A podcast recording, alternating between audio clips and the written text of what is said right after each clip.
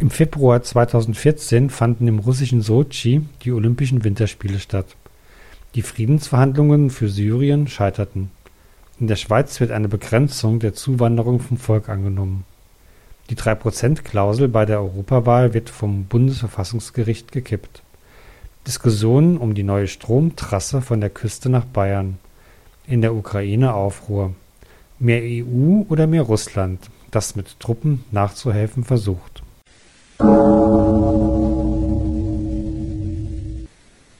Schön, dass du da bist, Friederike. Ich habe nämlich eine wichtige Frage. Wenn das so wichtig ist, dann hättest du mich auch anrufen können, Anton. Anrufen, Friederike? Wie denn? Du hast doch dir gerade ein neues Smartphone gekauft. Das stimmt, aber zuerst wusste ich damit nicht so recht Bescheid und dann war es schon wieder kaputt. Also im Moment nichts anrufen. Gut, also was war denn deine Frage?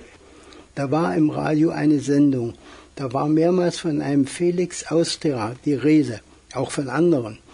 Aber ich hätte gern gewusst, wer dieser Felix Austria eigentlich war. Der muss in einer fremden Sprache gesprochen haben. Ich konnte dazu gar nichts verstehen. Felix Austria? Bist du sicher, dass es um eine Person ging? Ja, es ging um diese Person. Ach ja, auch noch um einen Maximilian. Vielleicht um Maximilian I., Kaiser Maximilian? Um einen Maximilian. Was für einen, weiß ich doch nicht.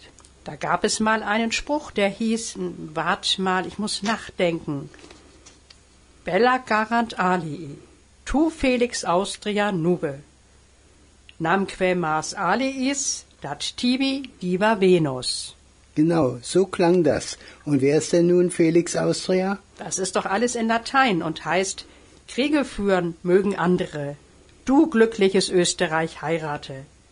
Denn was maß den anderen, gibt dir die göttliche Venus. Wie war das? Kriege führen mögen andere? Ist doch genau wie abschaffen das Militär.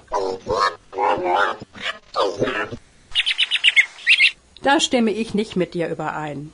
Kriege führen mögen andere ist nicht sowas wie Militär gehört abgeschafft. Na ja, aber erzähl doch mal was vom Kaiser Maximilian. War das ein Pazifist? Also der nicht gerade. Aber sein Vater, der Habsburger Kaiser Friedrich III., galt als kriegsscheuer und politisch eher schwacher Kaiser. Der verheiratete seinen Sohn Maximilian mit Maria von Burgund. Und damit wurden die Niederlande Teil des Habsburgischen Reiches. Also Machtpolitik durch Heirat. Ja, und seine Tochter Kunigunde wurde mit dem Herzog Albrecht von Bayern verheiratet der sich widerrechtlich Reichslehen angeeignet hatte, mit der Maßgabe, dass Kunigunde dieses Reichslehen als Mitgift erhielt. So konnte er einem Krieg aus dem Wege gehen. Kriegsvermeidung durch Heirat ist doch praktisch. Können wir nicht eine von Obamas Töchtern mit einem Sohn von Assad, halt, halt, noch besser einem Sohn von Putin verheiraten? Anton, es ist dieser Tage der Weltfrauentag. Da kannst du nicht solche rückständigen Vorschläge machen. Und außerdem, wir sind weit vom Thema abgekommen, über das ich eigentlich berichten wollte. Ah, ja, es ging wohl um Österreich, auch heute noch ein recht friedliches Land. Ja, das stimmt. Aber wer sollte das denken? In Österreich gab es vor genau 80 Jahren einen Bürgerkrieg. Da hat es wohl nicht geklappt mit dem Heiraten. Nein, das hat nicht geklappt. Und auch nicht geklappt hat die Übermittlung eines Telegramms, das vielleicht den Bürgerkrieg verhindert hätte. Was stand denn da drin? Es war verschlüsselt. Der Inhalt war, das Befinden des Onkels Otto und der Tante wird sich erst morgen entscheiden. Ärzte raten abzuwarten, vorerst nichts zu unternehmen. Und der Text kam nicht an? Ja, wo denn? 12. Februar 1934. Die sozialdemokratische Führung unter Otto Bauer schickte dieses Telegramm an die Linzer Parteigenossen. Aber die Polizei fängt diese Aufforderung stillzuhalten ab und so beginnt ein Bürgerkrieg, der das Land tief und nachhaltig spaltet. Da muss es aber auch schon vorher Krach gegeben haben. Ja, schon ein Jahr zuvor, im März 1933. Da schaltete Bundeskanzler Dollfuß, ein Mann der christlich-sozialen Partei, das Parlament aus und baute einen autoritären Ständestaat auf. Der Sozialdemokratische Schutzbund, eine paramilitärische Organisation, wird verboten.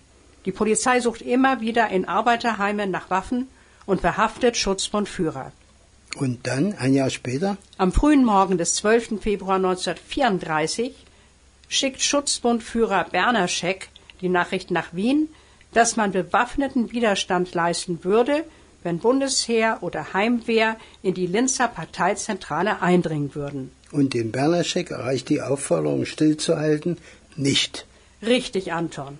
Um 7.30 Uhr beginnt die der Regierung nahestehende Heimwehr im Linzer Parteiheim im Hotel Schiff nach Waffen zu suchen. Aber die Leute vom Schutzbund eröffnen das Feuer, der Bürgerkrieg beginnt. Und vermutlich hat er sich schnell ausgeweitet. Richtig, Anton. Noch am gleichen Tag wird auch in Wien, in Steyr und anderen Industriestädten gekämpft. In Wien bleiben um 11.45 Uhr die öffentlichen Uhren und die Straßenbahnen stehen. Das Signal zum Generalstreik. Und was macht die Regierung? Die setzt Polizei, Heer und die christlich-soziale Heimwehr ein. Die vom Schutzbund sammeln sich in Gemeindebauten, die kurz nach Mitternacht von Artillerie beschossen werden. Da hat der Schutzbund ja keine Chance mehr. Der ist auch zahlenmäßig unterlegen und hat kein zentrales Kommando. Nach drei Tagen sind alle Aufstände niedergeschlagen. Und wie viele Tote hat es in diesem Bürgerkrieg gegeben? Genaue Zahlen sind nicht bekannt. Es sollen etwa 360 sein. Etwa ein Drittel davon waren Unbeteiligte, also Passanten, Kinder oder Alte. Und die Folgen? Die Sozialdemokratische Partei und die Gewerkschaften werden verboten. Die rote Landesregierung in Wien wird entmachtet, viele verhaftet und neun werden standrechtlich erschossen. Viele fliehen ins Ausland. Am 1. Mai wird der Ständestaat offiziell ausgerufen und eine autoritäre Verfassung erlassen. Also eine Diktatur. Ja, am 25. Juni 1934 wird der Bundeskanzler Dollfuß bei einem Putschversuch der Nationalsozialisten ermordet. Am 12. Mai 1938 besiegelt der sogenannte Anschluss durch den Einmarsch der deutschen Wehrmacht das Ende des unabhängigen Österreichs. Und heute? Die Parteien bewerten den Februar 1934 praktisch bis heute unterschiedlich. Seit dem Ende des Zweiten Weltkriegs gedachten die Parteien nur 1964 und zuletzt in diesem Jahr gemeinsam der Toten des Bürgerkriegs. Die Parteien eines Landes sind doch Konkurrenten im Parlament. Da sind sie selten gute Freunde. Zwischen den USA und dem afghanischen Präsidenten Hamid Karzai scheint ja die Freundschaft auch abzubröckeln. Wieso? Der wurde doch zuerst sehr von den USA gesponsert. Ja, aber das war wohl einmal. Hat Obama sich über ihn beschwert? Anscheinend ja. Jedenfalls steht in einer großen amerikanischen Tageszeitung ein bitterböser Artikel über Karzai. Und was steht dort? Karzai hat anscheinend direkten Kontakt mit den Taliban aufgenommen, um einen Friedensvertrag mit ihnen abzuschließen, ohne seine amerikanischen oder westlichen Verbündeten einzuschalten.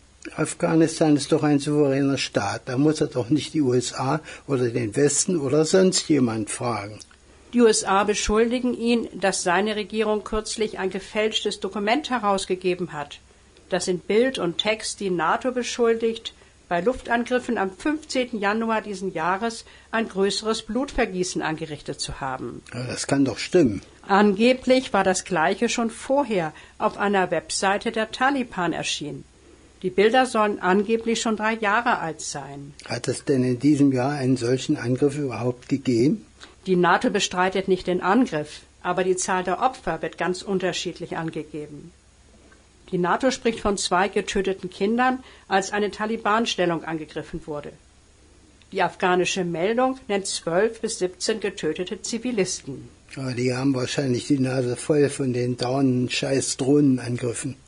Außerdem will Karzai 37 Gefangene entlassen, die von der NATO als gefährliche Aufständige bezeichnet wurden. Und er hat sich geweigert, einen Sicherheitsvertrag zu unterschreiben, der amerikanische Truppen in Afghanistan auch nach dem Ende dieses Jahres vorsieht. Wollen die sich denn für immer dort festsetzen? Anscheinend ja. Hat Afghanistan vielleicht dieses Jahr eine neue Präsidentenwahl? Ja, im April. Kann schon sein, dass das dabei eine Rolle spielt. Du bist gut. Natürlich spielt das eine Rolle. Du hältst wohl alle Politiker für korrupt. Ja, Friederike, und den Karzai auf jeden Fall. Typisch, Anton.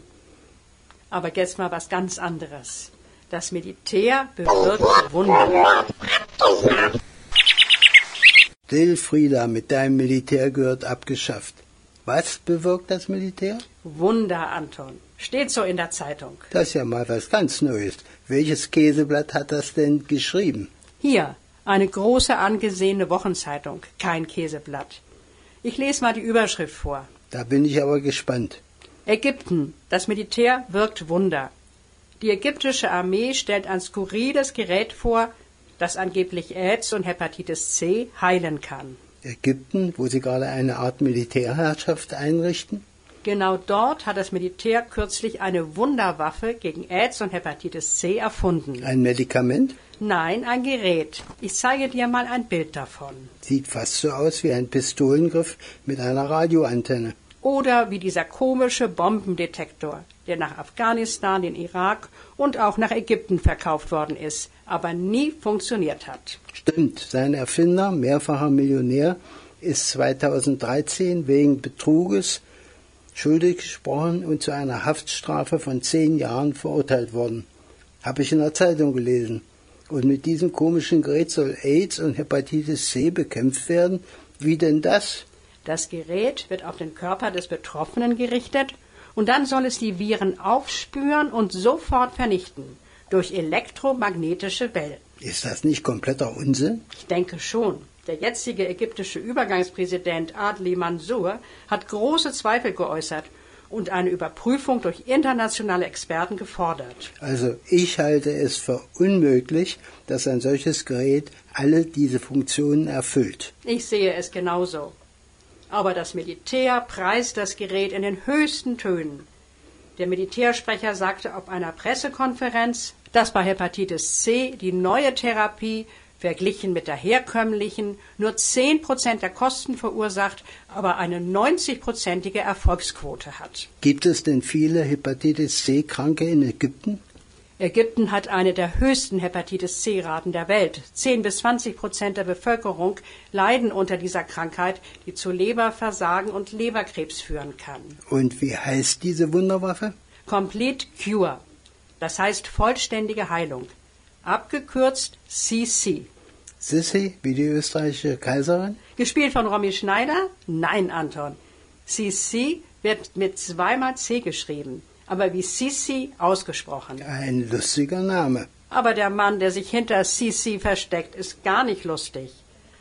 Es handelt sich um Ab al-Fatah al-Sisi. Wer ist das denn? Ab al-Fatah al-Sisi ist Armeechef in Ägypten und hat im Sommer letzten Jahres den letzten Präsidenten Mursi entmachtet. Und zur Belohnung wird er jetzt Präsident? Richtig geraten, Anton.